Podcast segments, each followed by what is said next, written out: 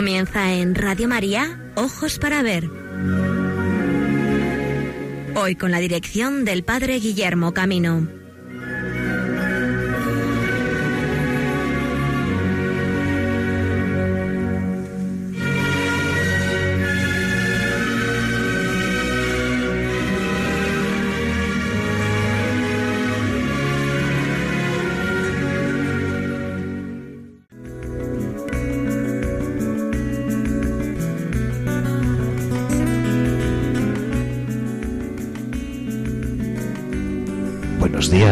Amigos y amigas de Radio María. Bienvenidos a esta nueva edición de Ojos para Ver. Estamos en el fragor de este verano. Nos dicen que desde ayer ha comenzado una nueva ola de calor, o la primera ola de calor, mejor dicho, de este verano. Así que imagino que muchos de vosotros nos estaréis escuchando, quizá en, ¿por qué no?, en la playa, en la piscina Seguro que también más de un peregrino habéis sintonizado nuestras ondas y seguís camino de Compostela con la ilusión de sentiros con la mejor compañía de la radio cristiana, Radio María. Sed bienvenidos a Ojos para ver un programa de información cristiana donde queremos abordar la cultura de las artes plásticas desde una perspectiva cristiana. Y estamos en verano, nuestras ofertas, bueno, son muchísimas, pero hay que centrarse. Por eso os propongo un recorrido breve norte, centro y sur. O si queréis empezamos a la inversa. Del calor y acabamos más fresquitos. De Ceuta al norte de Palencia. ¿Por qué? Bueno, pues queremos empezar por la diócesis de Cádiz y Ceuta para conocer su exposición tras la Tiosedi, con la cual el obispado de Cádiz y de Ceuta conmemora el 750 aniversario del traslado desde Medina Sidonia a su sede actual, la Catedral de Cádiz.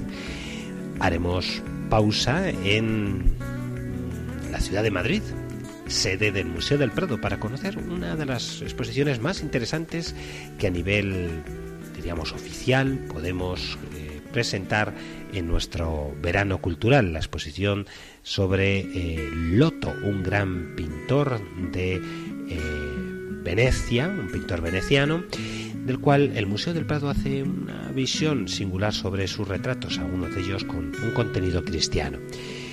Y queremos acabar por el norte de Palencia, más fresquitos, en la montaña palentina, porque hoy nos espera al otro hilo del teléfono don Gonzalo Jiménez, habitual colaborador de nuestro programa, que es el secretario general de las Edades del Hombre. Con él vamos a hablar, bueno, y después de haber realizado una información bastante exhaustiva hasta este momento de cómo se ha montado la exposición, pues no vamos a incidir en datos que ya sabemos, ¿verdad? Os esperamos en Aguilar de Campo para esta nueva edición de las series del hombre, pero vamos a presentar algunos aspectos interesantes que de modo peculiar él como secretario general de la Fundación nos puede ofrecer. Así pues, amigos, sed bienvenidos a esta nueva edición de Ojos para Ver. Estamos en Radio María.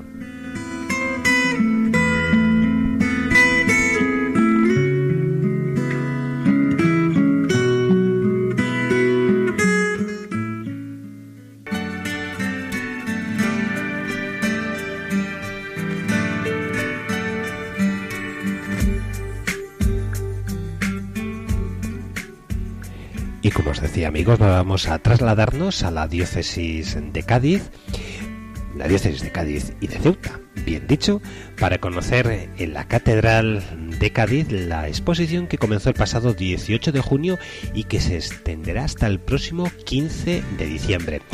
Eh, se trata de un proyecto de colaboración entre la diócesis de Cádiz Ceuta, la Fundación de Cajasol, el asesoramiento de la Fundación de las Edades del Hombre y el montaje de la exposición que ha corrido a cargo de la empresa Artes Plondre. El resultado, bueno, pues es una magnífica exposición integrada por 91 piezas y que se desarrolla, como os digo, en la propia Catedral de Cádiz. Eh, la exposición consta de, cinco de seis capítulos. Un primer capítulo de acogida titulado Los orígenes, donde se presenta la fe cristiana en el territorio de la antigua Medina Sidonia, el origen del obispado de Asidonia. El segundo capítulo está dedicado a la incorporación de Cádiz a la corona de Castilla y el traslado de la sede asidonense a la ciudad y obispado de Cádiz. El tercer capítulo mm, se titula El episcopado gaditano y su catedral cuarto capítulo, clero secular y regular, parroquias y vida consagrada. El quinto capítulo está dedicado a la religiosidad y la caridad para con los gaditanos y el capítulo sexto se titula La fe cristiana en el estrecho, Ceuta.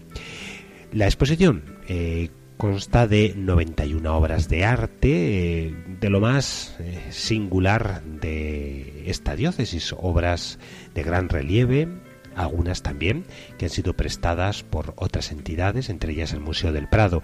El obispo diocesano, don Rafael Zornoza, apuntó el día de su inauguración que es un recordatorio de lo que ha sido la vida de la Iglesia desde hace 700 años y una oportunidad de hacer un recorrido por la huella que la vida de la Iglesia ha dejado en la cultura, en el arte y las costumbres de este pueblo es el comisario de la exposición, don David Gutiérrez, sacerdote de esta diócesis, quien también el día de la inauguración señaló que Traslato y Osedis no es solo un muestrario, sino un medio que quiere ayudar a entender mucho mejor el misterio de la Iglesia diocesana en Cádiz y Ceuta.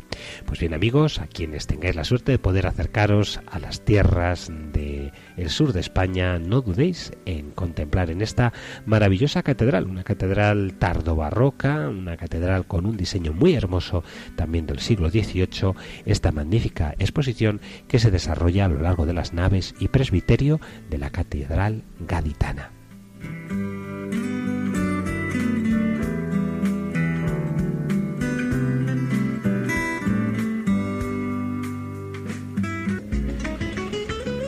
Y ya que estamos en las tierras del sur, vamos a saludar a nuestra madre, la Virgen del Carmen, con este pequeño espacio musical dedicado con aires marismeños a la Virgen del Carmen.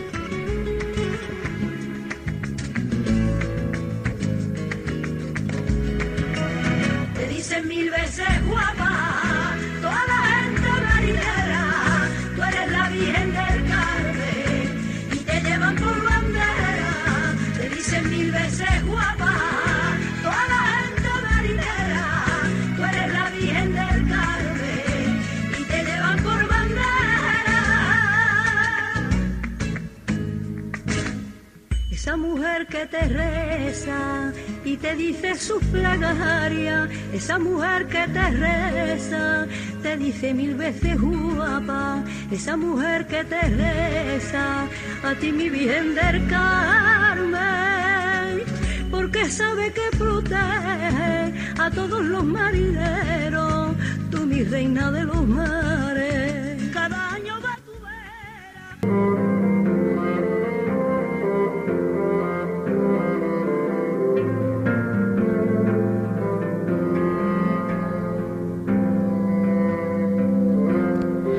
estos compases de música italiana del Renacimiento nos trasladan a la Florencia y a Venecia de finales del siglo XVI, donde vivió Lorenzo Lotto. De él podemos apreciar hasta finales del mes de septiembre una magnífica exposición, desde luego significativísima en este verano cultural que nos acerca el Museo del Prado. Dos son los rasgos definitorios de este maestro del norte de Italia, la huella de sus vivencias espirituales y el refinamiento cultural de la sociedad que retrata.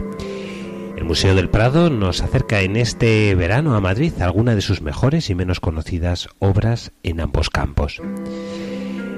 La pintura en Venecia y en el norte de Italia durante el siglo XVI no se reduce a la sucesión de Bellini, Giorgione, Tiziano, Tintoretto, Veronese o Bassano, aunque esta es la secuencia más conocida e identificable. Otros artistas, como son Lorenzo Lotto, Moreto da Brescia o Giovanni Moroni, trabajaron intensamente en Venecia y en otras ciudades del norte, desde Bérgamo, Breccia, Vicenza, Padua o Treviso, planteando alternativas no sólo de la más alta calidad e interés, sino en buena medida diferenciadas incluso de los maestros venecianos. La sociedad patricia, intelectual e incluso académica floreció con intensidad en estas regiones del Véneto y la Lombardía, desarrollando una cultura de gran interés. El arte veneciano de la época no se entiende sin las aportaciones de una ciudad como la cercana Padua, con su prestigiosa universidad, de Verona, cuajada de monumentos de la antigüedad, algo de lo que carecía Venecia o Vicenza. Si Verona produjo la espléndida arquitectura de Michele San Micheli, en Vicenza floreció en la segunda mitad del siglo la de Andrea Palladio, una de las mayores aportaciones al modo clásico de la arquitectura de todos los tiempos. Se trataba de una sociedad sofisticada, muy interesada por un conocimiento riguroso de la antigüedad, que se apartaba de los modos más oficiales de la República Veneciana, de sus decididas maneras religiosas presentes en las escuelas, oratorios e iglesias, surcadas ya en las décadas finales del siglo XVI por la contrarreforma y muy marcadas por el formalismo y la solemnidad cortesana e imperial que caracterizaba a tantas obras señeras de Tiziano.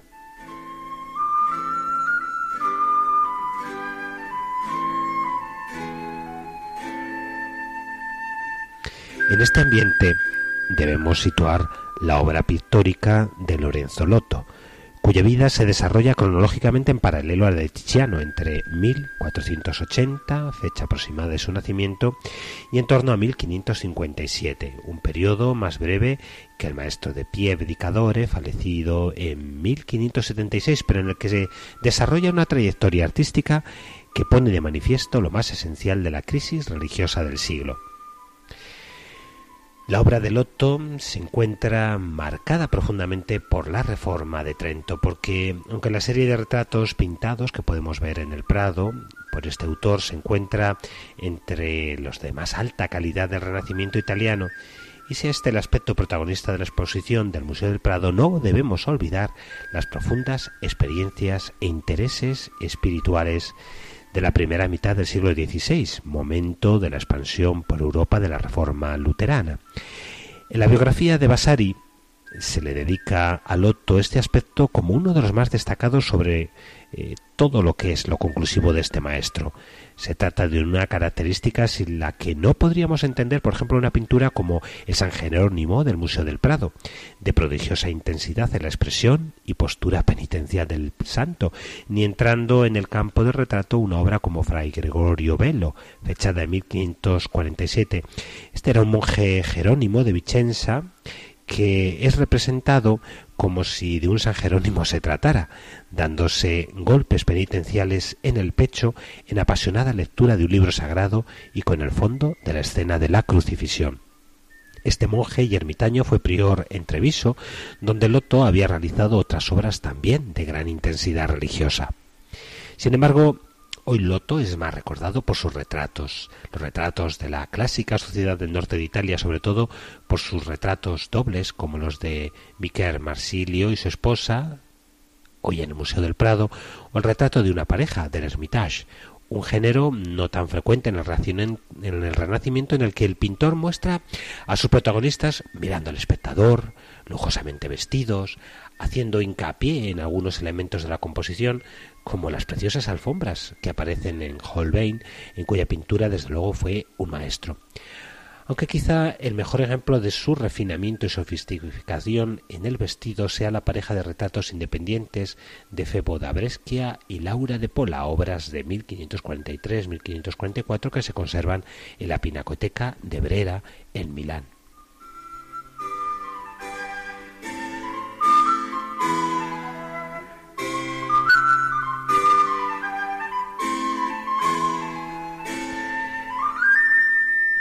La sofisticación cultural y el interés por el coleccionismo de esta sociedad italiana del norte permitió a Lotto dos de las imágenes más ejemplares y elocuentes de estos aspectos del Renacimiento.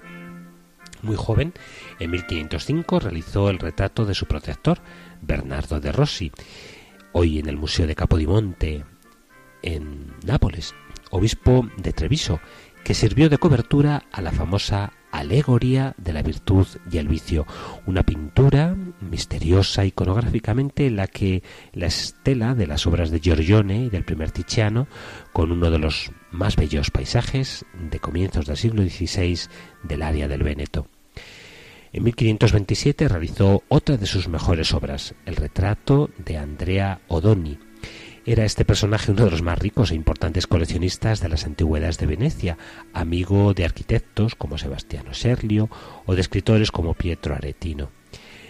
Tal como aparece en la pintura de Lotto, descripciones contemporáneas nos hablan de su palacio, como un espacio repleto de esculturas y antigüedades, antes de pinturas, haciendo hincapié en lo precioso y determinado de sus gustos. Con las pinturas de Lotto nos adentramos, como sucede con las de su contemporáneo Moroni, en uno de los campos del Renacimiento más fascinantes, delicados, de mayor calidad y menos conocidos quizá por el gran público. Os invito pues, amigos, a cuantos queráis conocer la obra pictórica de Lorenzo de Lotto, de un modo especial de su dimensión retratista, acercaos al Museo del Prado desde el pasado mes de junio, día 19 en concreto, fue inaugurada la exposición, hasta el próximo 30 de septiembre, en el horario habitual de apertura del museo, podemos conocer la obra de este maestro veneciano. Y escuchemos a don Miguel Falomir, que es el actual director del Museo Nacional del Prado y comisario de esta exposición, quien nos presente la trayectoria pictórica y el significado que de la misma podemos contemplar en el museo. Lorenzo Lotto fue uno de los pintores más singulares y fascinantes del Cinquecento italiano y uno de los grandes retratistas eh, de la historia. Nació en Venecia el año 1480 y murió en Loreto a los 76-77 años. Fue un pintor nómada que trabajó principalmente en su Venecia natal, a la que volvió varias veces, en ciudades importantes de la terraferma eh, veneciana, en las marcas y tuvo un pequeño episodio en Roma donde llegó a trabajar en el Vaticano.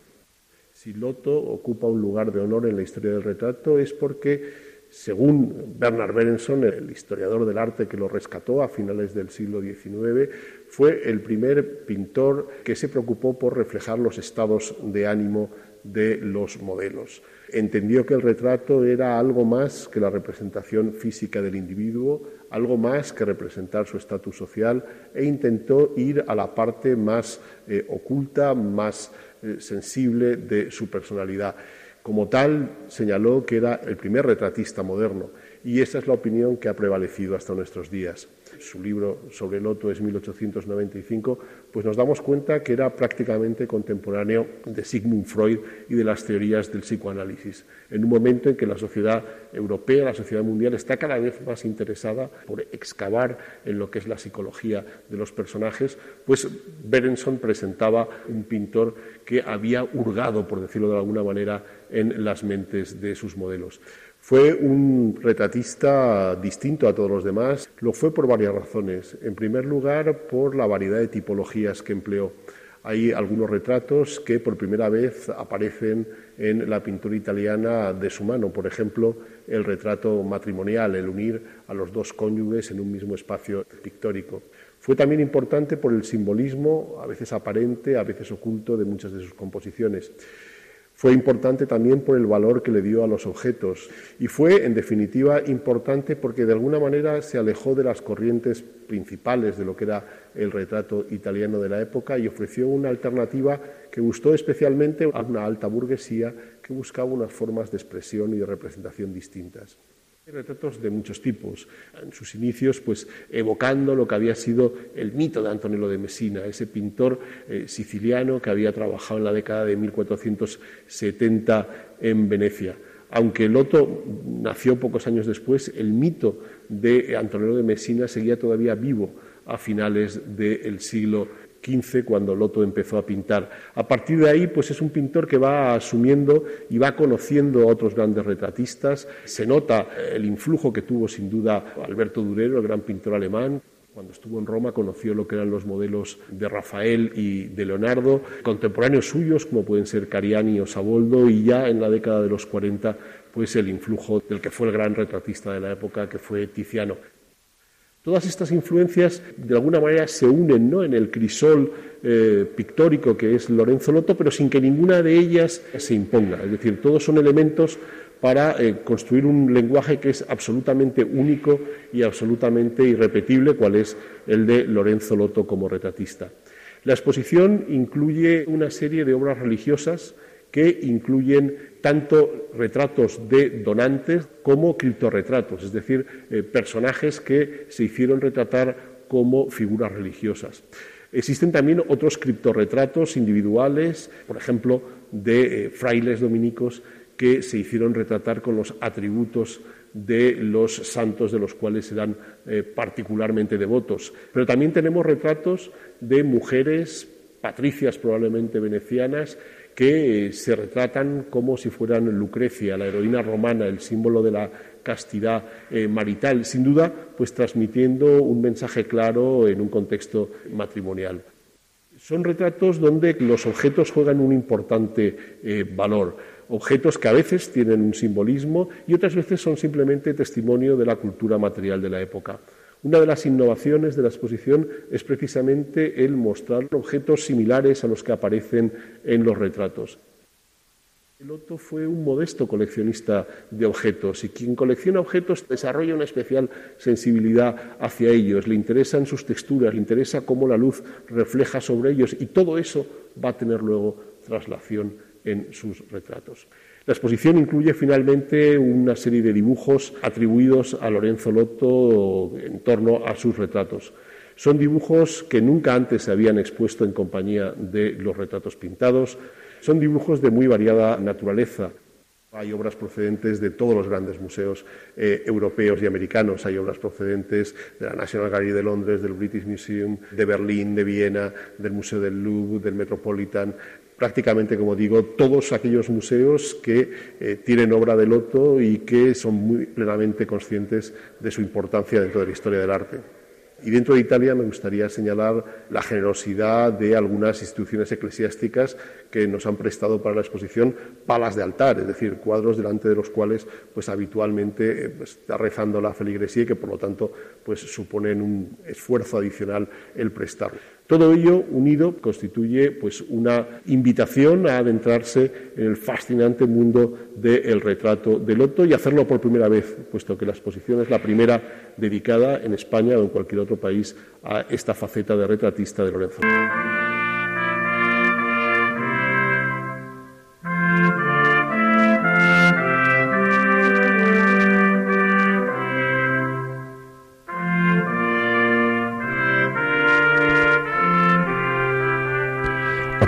Amigos entonces que podemos dentro de esta visión que se nos ofrece del Renacimiento renacentista en el Museo del Prado ver la exposición dedicada a Lorenzo Leto, uno de los maestros de la contrarreforma cristiana en el siglo XVI.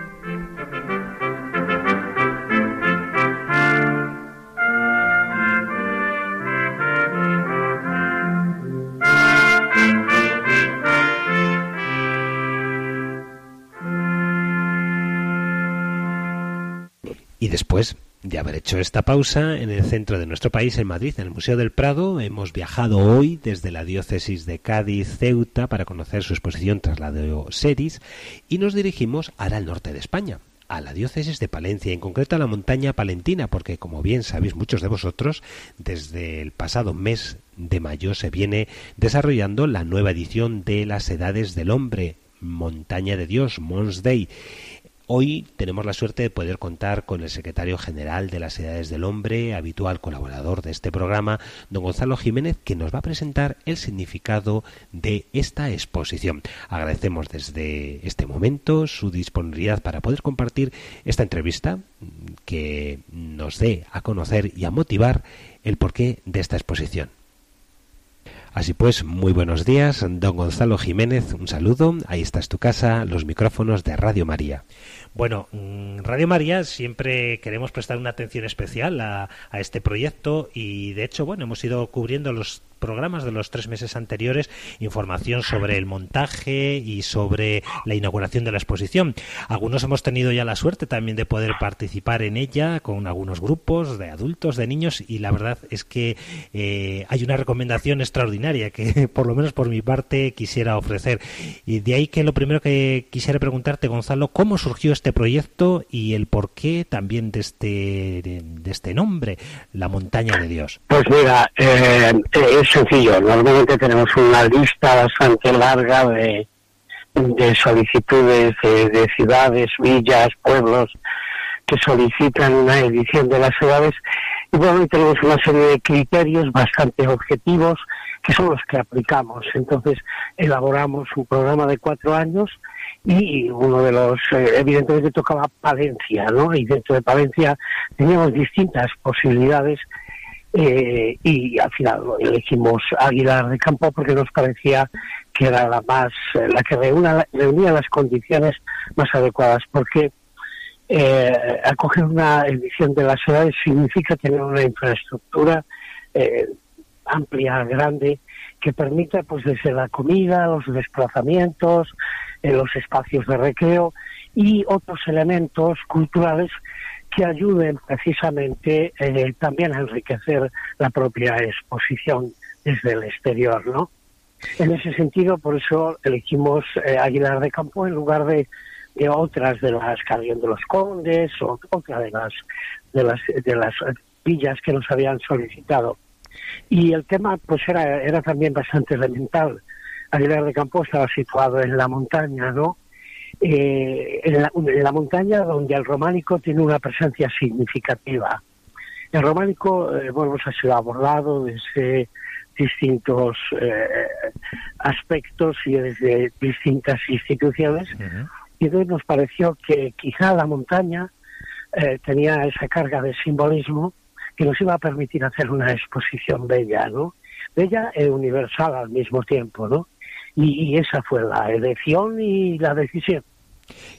Eh, nos has dicho dos, dos características ya de, de, la temática de esta exposición, su valor universal y su belleza, ¿no? Quizá como, como el mismo hecho de la, de la montaña.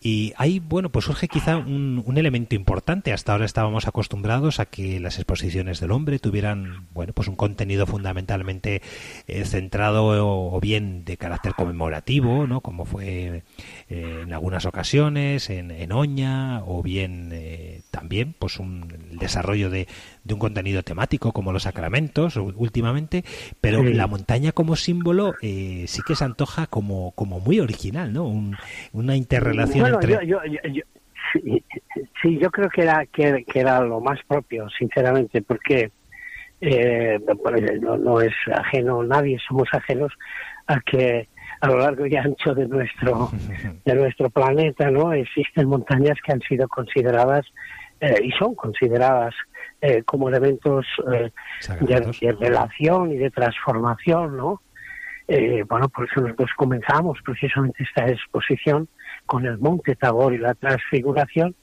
y después una instalación con esferas giratorias que en todas ellas pone una ejaculatoria eh, que, que Señor ten piedad ¿eh? Uh -huh. eh, que, que, indican un poco esa universalidad de la oración como, como medio de, de, acercamiento del hombre a Dios y esa eh, oración de repetición que es tan común en prácticamente casi todas las, por lo menos las grandes religiones con esta idea que nos estabas expresando, Gonzalo, yo creo que se pone también de manifiesto cómo las edades del hombre no solamente son un espacio colector de arte, sino también generador de nuevas obras, ¿no? Algunas de carácter más plástico o incluso, pues esta esta obra, ¿no? Que nos estás diciendo esta instalación algo como muy eh, cercano ¿no? a lo que es la actividad artística de, del mundo contemporáneo, ¿no? que no entiende solo las artes plásticas convencionales, pintura, escultura, arquitectura, sino que se abre ¿no? a otras formas de, representación a través del arte gráfico, de lo, como lo estás diciendo, el montaje audiovisual o una propia instalación. ¿Y cómo te parece que es el impacto de la gente que se encuentra con esa primera impresión? Porque te digo como anécdota, hace unos días estuve con el grupo de, jóvenes de la parroquia lo primero que me dejaron los chicos, que enseguida sintonizaron con este mensaje que nos estás diciendo, nos ha encantado el inicio. ¿eh? ¿Qué tiene de impactante ese inicio?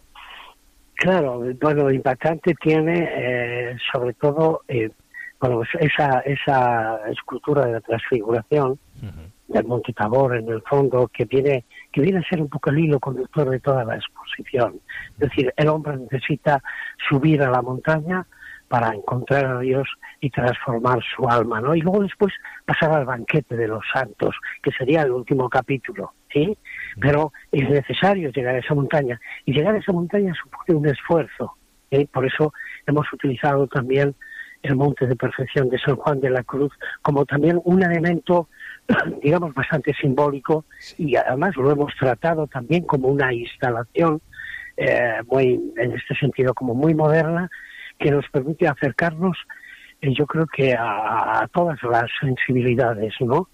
Eh, in- intentamos, intentamos que cada edición la- el simbolismo quede, eh, digamos, quede manifiesto y al mismo tiempo que su lectura sea fácil, ¿no? Porque no se trata de poner cosas, ni siquiera eh, piezas eh, eh, bellas, hermosas e, e importantes, sino que esas piezas y esas instalaciones nos estén contando algo, nos estén diciendo algo, nos transmitan algo, ¿no? Y en ese sentido yo creo, yo creo que, perdona, yo creo que las edades de esta edición sí que hace un, un- un recorrido muy fluido y muy muy simbólico y muy al mismo tiempo muy cercano al hombre. Bueno, por ir por partes, vamos a comentarles a nuestros oyentes eh, el aspecto estructural. ¿Cómo está organizada la exposición en sus dos sedes y la singularidad de que a Santa Cecilia haya que subir también, ¿no? Haya una montaña Sí. manifiesta. Sí, hemos, hemos elegido precisamente esa bellísima iglesia románica eh, por, por, su ubicación, por su situación a mitad de montaña, ¿no? Esto nos permitía precisamente desarrollar ese, ese concepto. De, necesidad de subida, ¿no? Necesidad de emprender camino y subir para poder eh, ver, para poder encontrar lo que allí nos van a, se nos va a manifestar, ¿no? Y, allí entonces hacemos es desarrollar dos capítulos. Eh, el primer capítulo es, es un poco ese sentido universal de, de la montaña como elemento religioso y hacemos un recorrido por algunas de las religiones más importantes y de las montañas religiosas más importantes. Lo hacemos primero con una serie de obras, pero previamente con un vídeo, una, una proyección que se sitúa en medio de una instalación compuesta por 10 enormes esferas que, como decía, tienen todas una inscripción, Kyrie eleison, Señor, ten piedad. Es ese sentido universal de la oración de repetición que normalmente todas las religiones tenemos, ¿no? Y que además utilizamos también el gesto y el movimiento para orar, no solamente el pensamiento o la palabra, sino también las manos. Recordemos nuestro rosario, ¿no? Eh, y es un poco lo que lo que hemos hecho en esa en esa instalación. Después recorremos algunos momentos del Antiguo Testamento y, y bueno y dejamos que Moisés no llegue a la, a la tierra prometida, le dejamos allí para después bueno pues seguir. Es decir, lo que hemos hecho es, es expresar la ley a través de Moisés que desarrollamos en el segundo capítulo, y la otra gran característica del Antiguo Testamento, el profe- la profecía, ¿no? A través del profeta Elías, que tiene tanto que ver, tanto que ver con la montaña eh, y con el Carmelo, claro está. Estamos a punto ya de celebrar la Virgen del Carmen.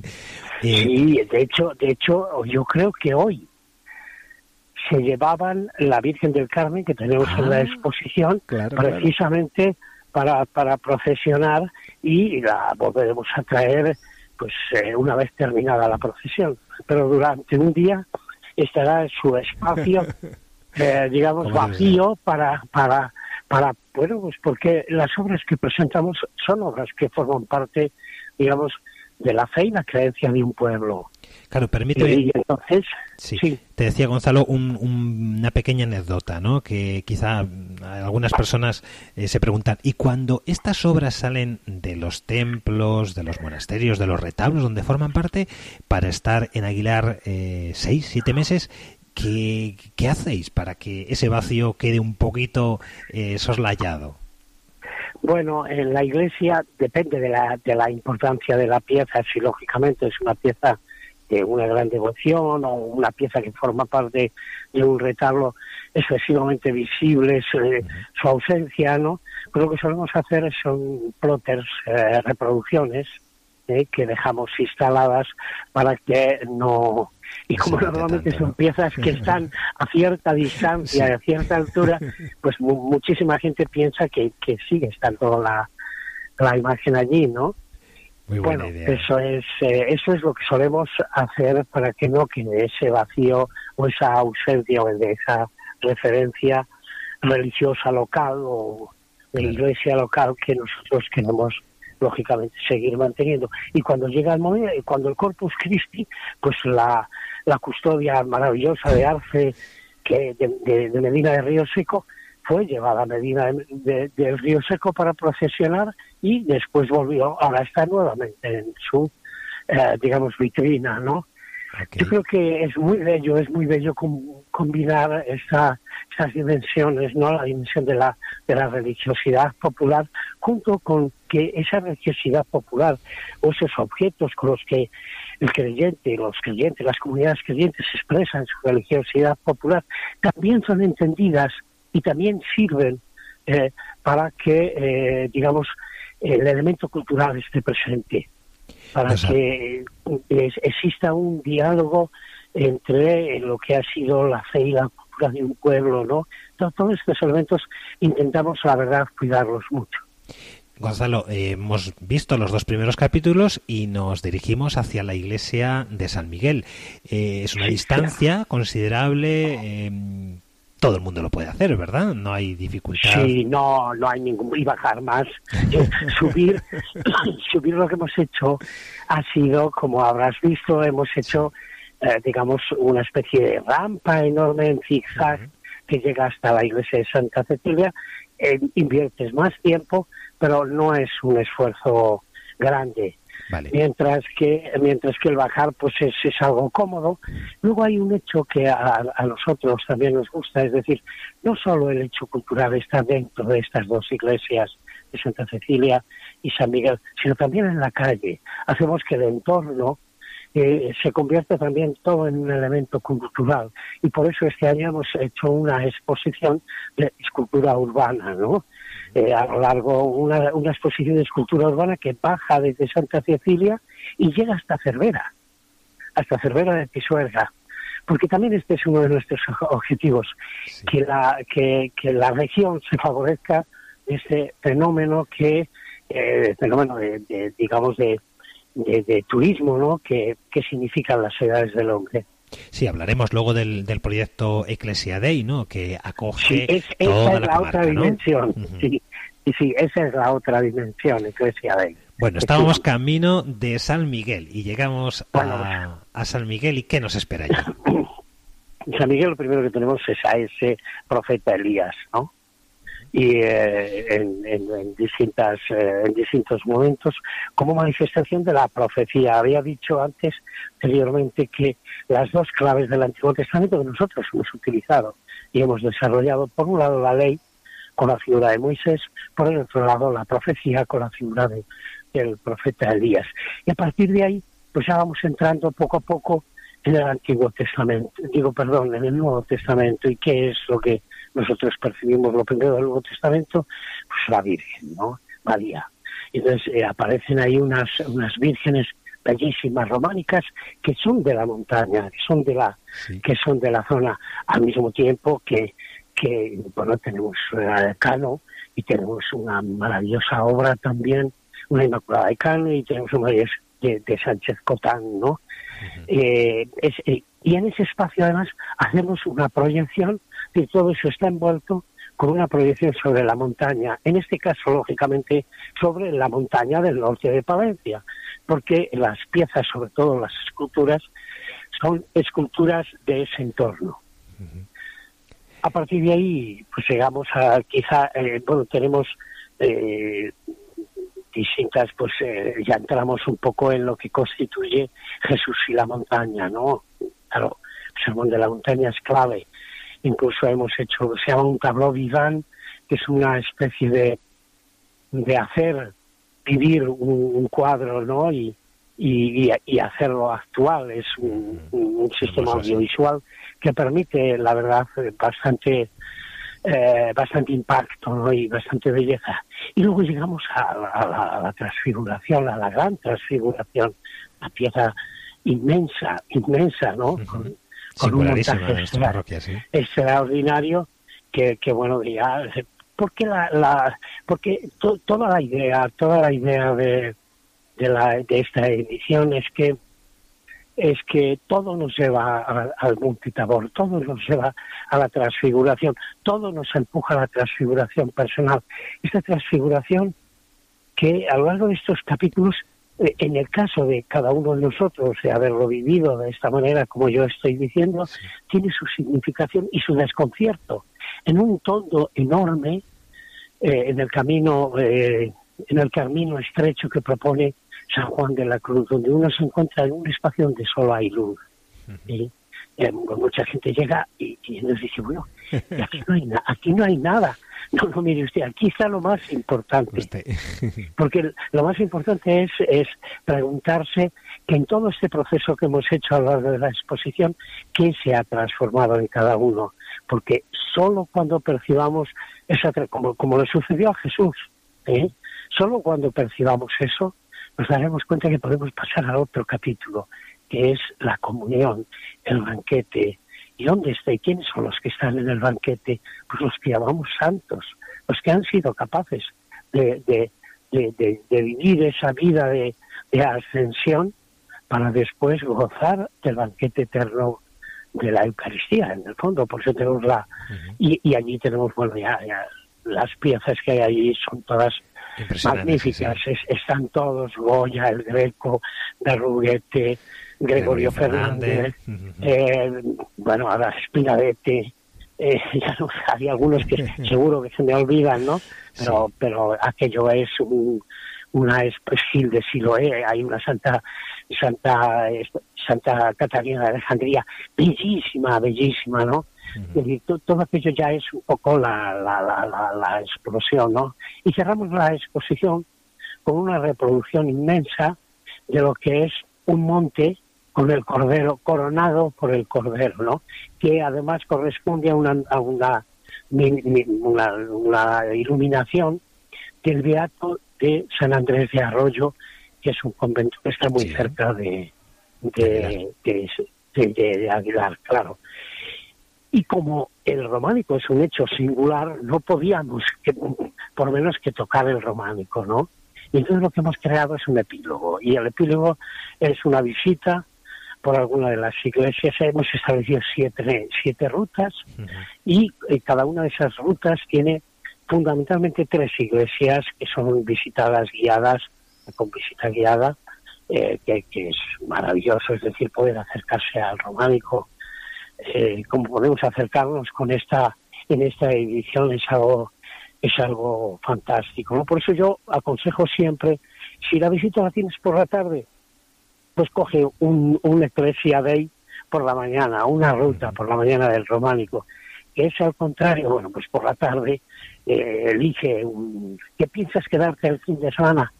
Pues tienes, tienes eh, vamos, sobradas posibilidades, porque hay otra cosa importante también hay en Aguilar de Campo, es su patrimonio natural. Y eso también, sobre todo si vas con niños, eh, bueno, pues también es muy bonito el dedicar una mañana a hacer una, Una ruta, un- claro. una ruta, pero una ruta a pie, una ruta en bicicleta. Es decir, hay, después hay muchísimas posibilidades. El pantano de Aguilar está, bueno, próximo en unos dos, tres kilómetros, cinco, no sé cuántos son, pero muy pocos, vamos. Es una distancia muy corta, se, sí. se ve. Es decir, hay, hay muchísimas posibilidades el, el Aguilar para, para poder pasar un fin de semana y, y es un lugar muy bello.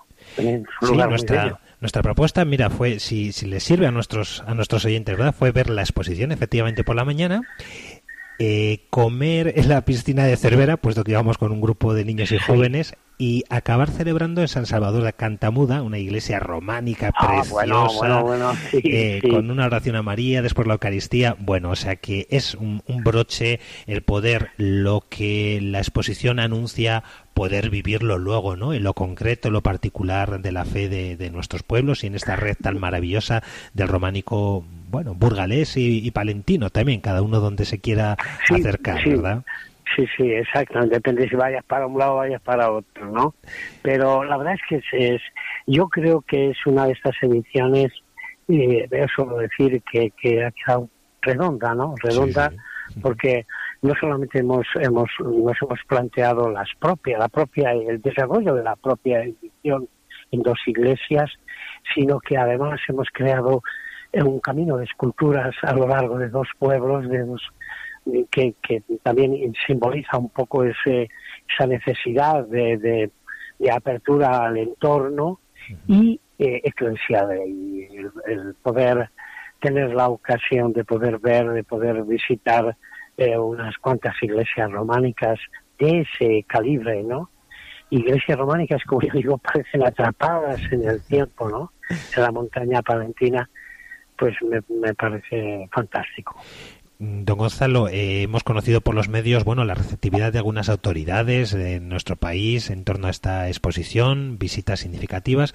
Eh, junto a ellas, eh, ¿qué eco te está llegando de cómo se está recibiendo eh, por parte de, la sociedad española esta nueva edición?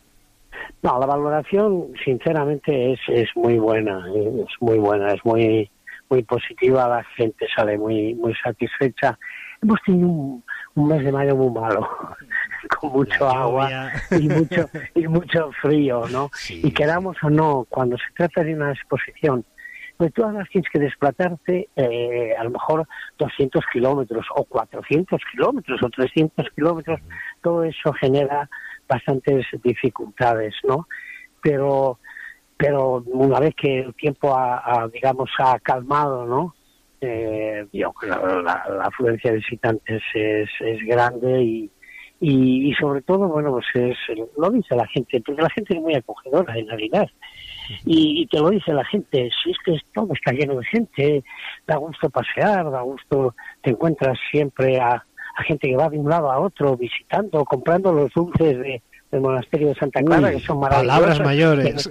Que, que, no hemos dicho nada, que no hemos dicho nada, pero hay unos pasteles de arroz Uf, increíbles, ¿eh? tremendo, tremendo. increíbles. Es decir, es un espacio que, que bueno que ha sido preservado por el tiempo, porque eh, y lo digo en serio, porque la iglesia, las iglesias, estas iglesias románicas están solas, a lo mejor en una colina, en una montaña, Mm. pero estas iglesias fueron el corazón de un pueblo. Sí, el pueblo ha sido lo que ha desaparecido y han quedado ellas. Por eso digo que, que son la presencia viva de la fe de un pueblo que, que, que se resiste a desaparecer. Y ese pueblo sigue estando mientras esté en la iglesia. Y en este Es- sentido... es- es- es- eh, digo, esta, esta imagen yo creo que es, es, es, es muy bonito, es muy bonito. Una iglesia románica es siempre la presencia de la fe de un pueblo.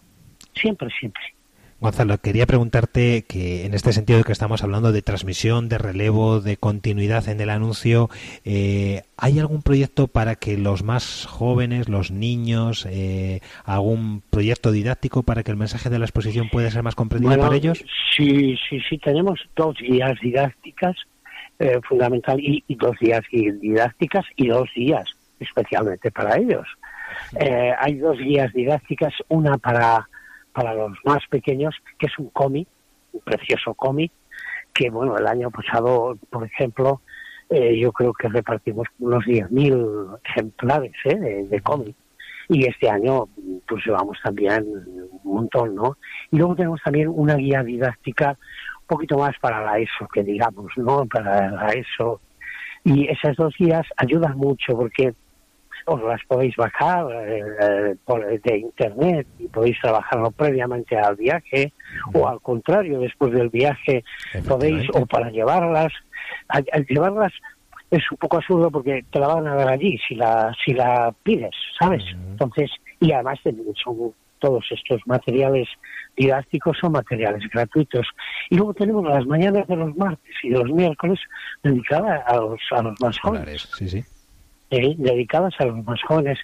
Para nosotros el programa que, que llamamos Conoce tu Patrimonio eh, es un programa importante. Nos parece que eh, yo he escuchado alguna vez a alguien que decía, ojalá nuestros hijos supieran ya desde pequeños quién es Alonso Berrubete, quién es Alejo de Bahía, quién es Juan de Juni, porque forman parte de nuestra historia cultural y de nuestra historia religiosa.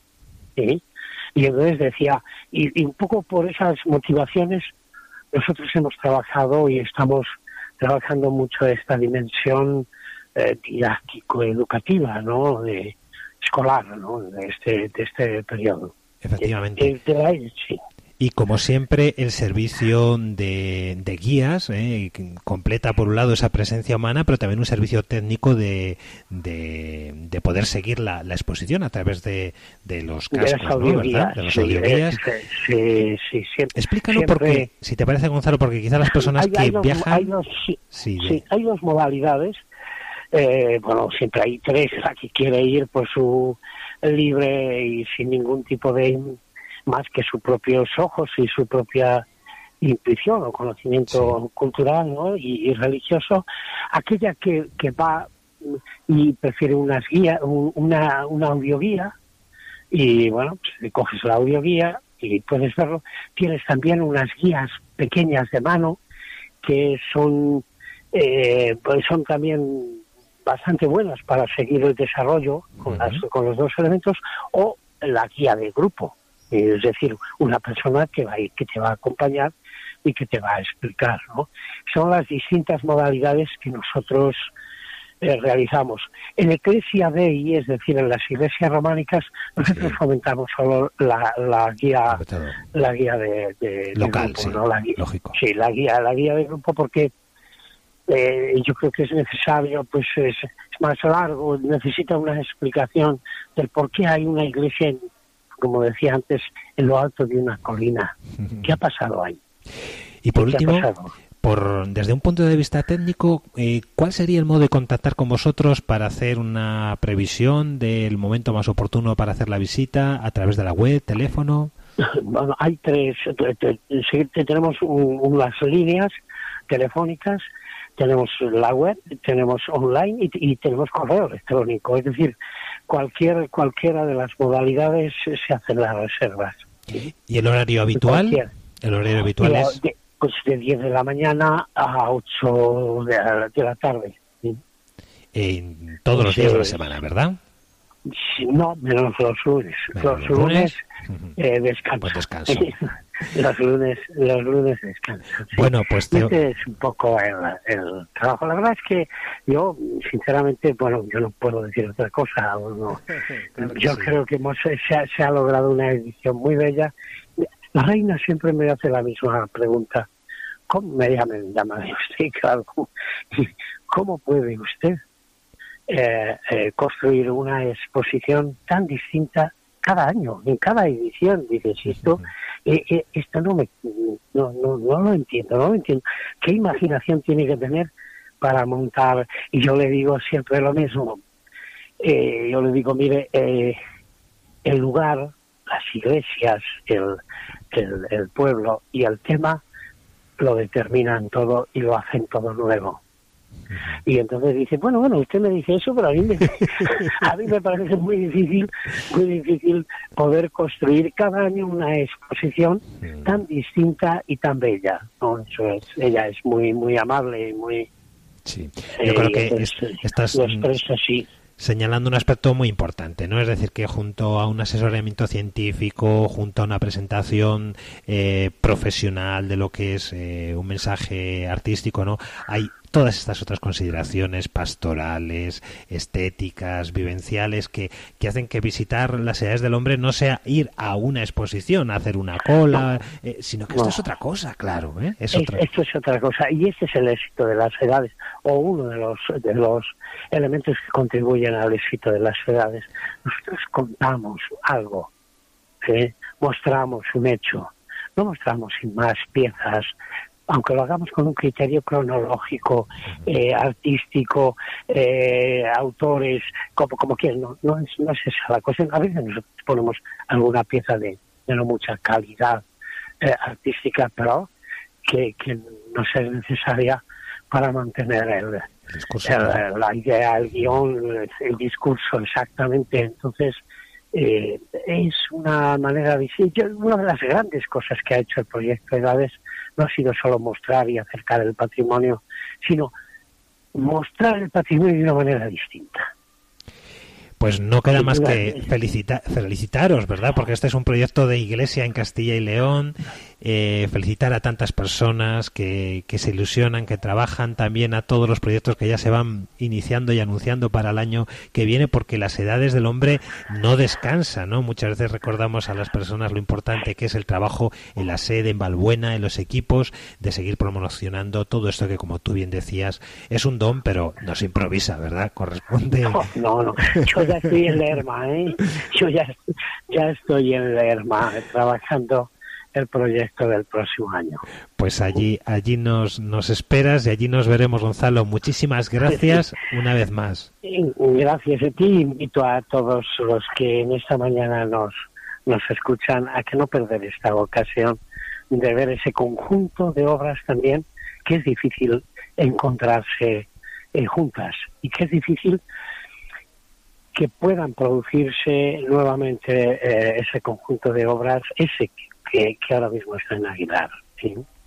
Pues muchísimas gracias, Gonzalo. La Iglesia de Castilla y León nos espera con este proyecto nuevo de las Edades del Hombre y todos sus colaboradores en Aguilar de Campo. Buenos días, buenos días y gracias.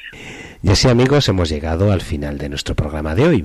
Eh, gracias a cuantos nos habéis acompañado, que tengáis un venturoso verano y sigáis en la playa, en la montaña, en la ciudad, en el campo, contando con la compañía de Radio María. Muchas gracias por vuestra compañía.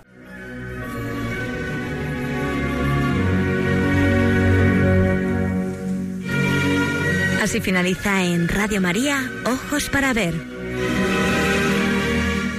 Hoy con la dirección del Padre Guillermo Camino.